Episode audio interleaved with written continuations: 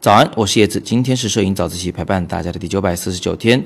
刘斌同学在摄影自习室提了一个很有意思的问题，他问：感觉自己有点向老法师那个方向发展了，如何避免成为一名老法师？那首先我们要搞清楚，我们会把什么样的人称之为老法师？老法师这三个字呢，并不是一个很严谨的定义啊，它是我们对某一群摄影人的一种称呼。当然呢，在大部分人口中，这三个字还是带有一定的贬义的这么一种成分的。我们会把什么人称之为老法师呢？他们不见得真的老，他们也不见得啊真的是用很贵的摄影器材，他们也不见得就是那些对摄影器材和摄影参数头头是道的人。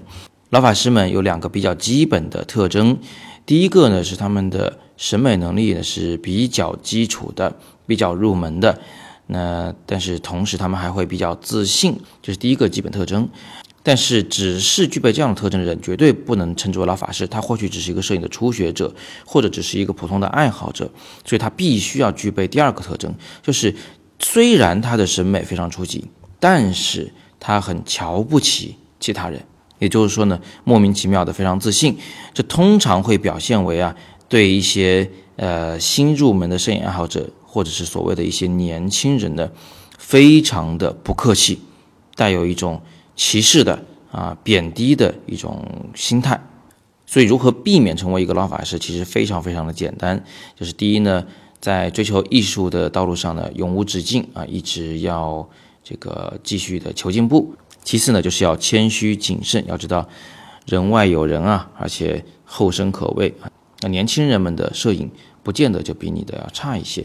我们愿意向任何人学习他们的长处，啊，当然了，网上所说的老法师呢，可能还带有一些其他的一些特征属性，比如说，呃，对器材、对技法夸夸其谈啦，啊，但是自己又拍不出什么好片子啦，或者比如说喜欢使用一些长枪短炮，在街头哎带有炫耀性的进行拍摄啦。啊，比如说喜欢拍摄荷花，喜欢拍摄这个背景虚化的很厉害的美女啦，那这些问题我倒不觉得他们是一些问题啊，就每个人喜欢的东西都不一样。你如果就喜欢拍荷花，你要能拍得足够的好，当然也是一个非常好的事情。所以我们一般不将这些特征作为老法师的标准。好的，今天我们就聊这么多。别忘了三十号的晚上，我们将在深圳举办摄影年会。不管你是不是卡土深圳摄影会的会员，都欢迎你点击本文底部的阅读原文，了解我们的活动详情。欢迎你报名参加，我到时候呢会在现场等着你。今天是摄影早自习陪伴大家的第九百四十九天，我是叶子，每天早上六点半，微信公众号“摄影早自习”，不见不散。